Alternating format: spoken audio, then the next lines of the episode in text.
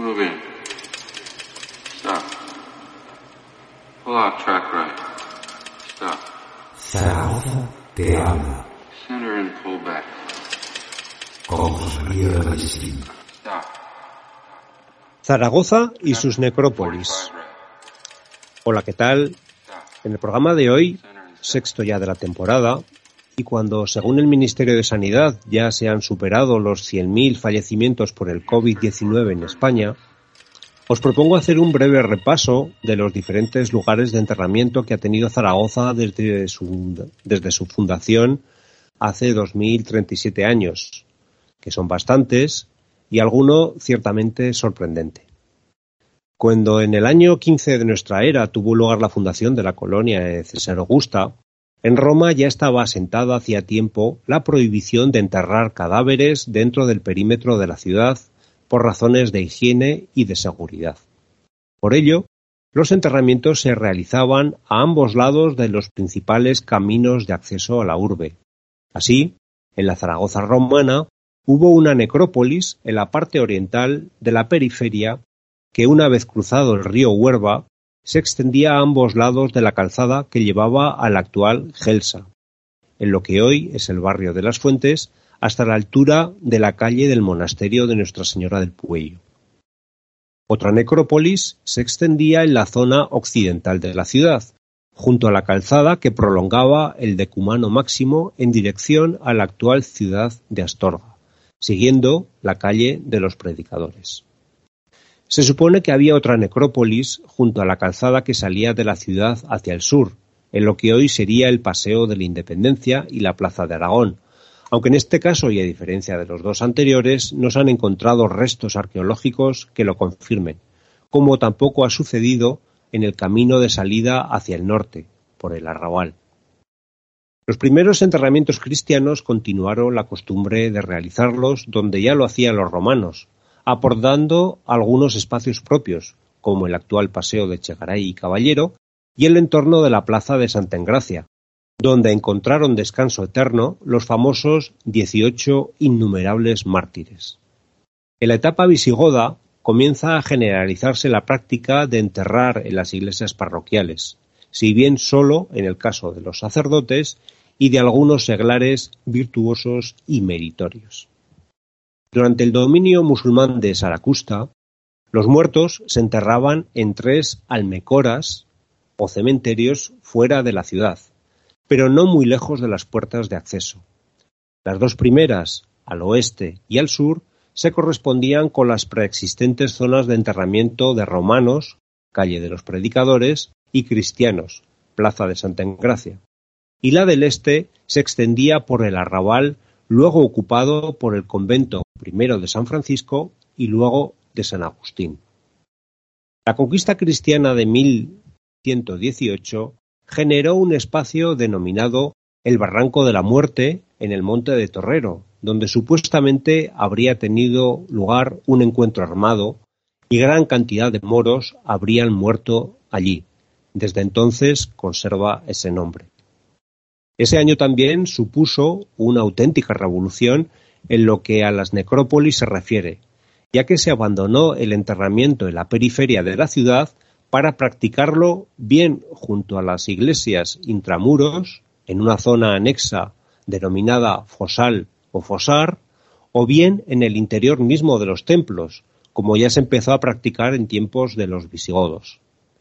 De esta forma apareció una miríada de espacios de enterramiento dentro de la ciudad que incluían tanto las parroquias, las nueve mayores, la Seo del Salvador, Santa María la Mayor, San Gil, Santiago San Jaime, Santa María Magdalena, San Felipe, Santa Cruz, San Pablo y San Juan del Puente, seis parroquias menores, San Nicolás, San Lorenzo, San Andrés, San Pedro, San Juan el Viejo y San Miguel de los Navarros, y una parroquia dependiente de la diócesis de Huesca, Santa Engracia.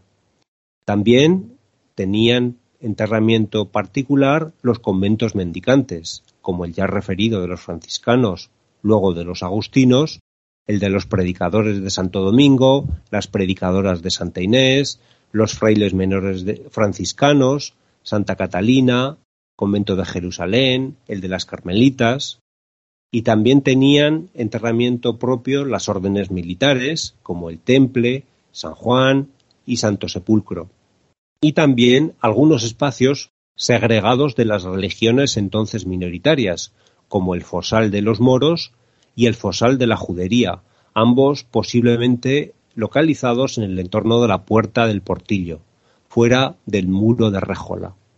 E incluso había un lazareto, el de San Lázaro, en el arrabal de Altabás.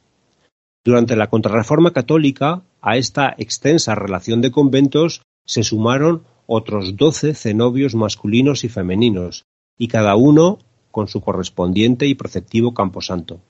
En total, Zaragoza llegó a contar a la vez con unos cuarenta cementerios. Así fue hasta que las luces de la Ilustración comenzaron a alumbrar a finales del siglo XVIII una nueva etapa en el negociado de la muerte, cuando médicos y autoridades empezaron a propugnar que había que acabar con las inhumaciones dentro de la ciudad y de los templos, tanto por razones sanitarias como estéticas. Efecto inmediato de la generalización de los cementerios extramuros, como en tiempos de los romanos, sería la liberación del codiciado suelo hasta entonces ocupado por los numerosos y céntricos fosales parroquiales, que fue vendido al mejor postor y pronto edificado. Pero este paso de las musas al teatro en cuestiones mortuorias no se generalizaría en Zaragoza hasta bien entrado el siglo XIX.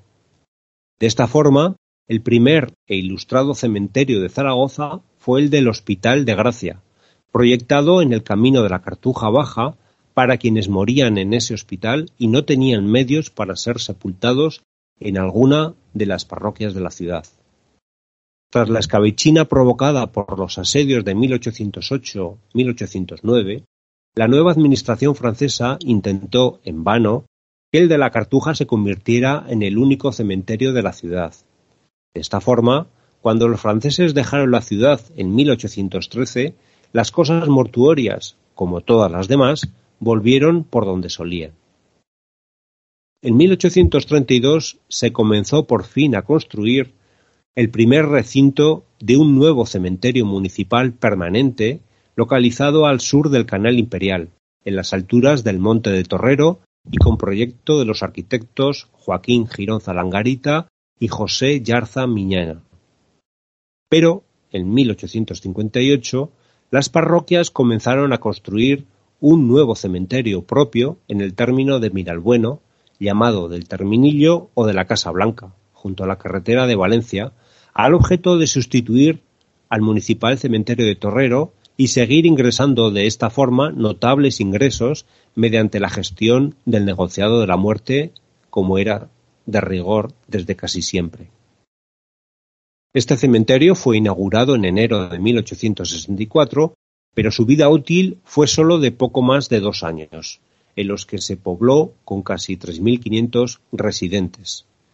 Sólo en 1912 se exhumaron todos los restos allí localizados y se trasladaron al cementerio de Torrero, y el solar resultante fue vendido en pública subasta y comprado por el arzobispo Soldevilla, que allí fundó la Escuela Asilo de las Hijas de la Caridad de San Vicente de Paúl.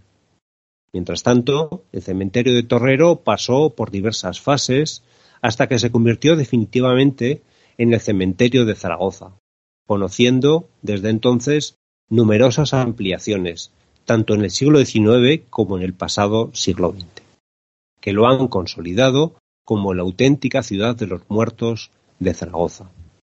Quien esté interesado en este tema hay una referencia bibliográfica absolutamente imprescindible al respecto, titulada La ciudad y los muertos, la formación del cementerio de Torrero, de Ramón Betrán Abadía.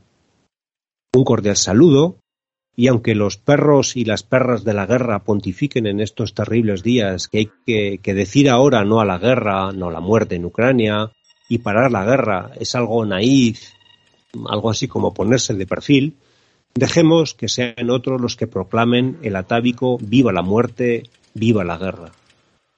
Y de los muertos de hoy a los muertos de hace unos años, porque mañana viernes se cumple el aniversario 18 del horrible 11M de aquel año 2004, cuando aquel infame gobierno de Aznar trató de, de mercadear sin ningún escrúpulo muertos por votos de forma repugnante y abyecta.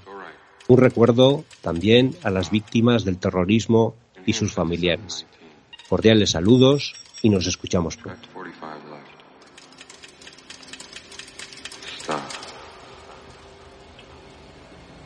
Enhance 15 to 23.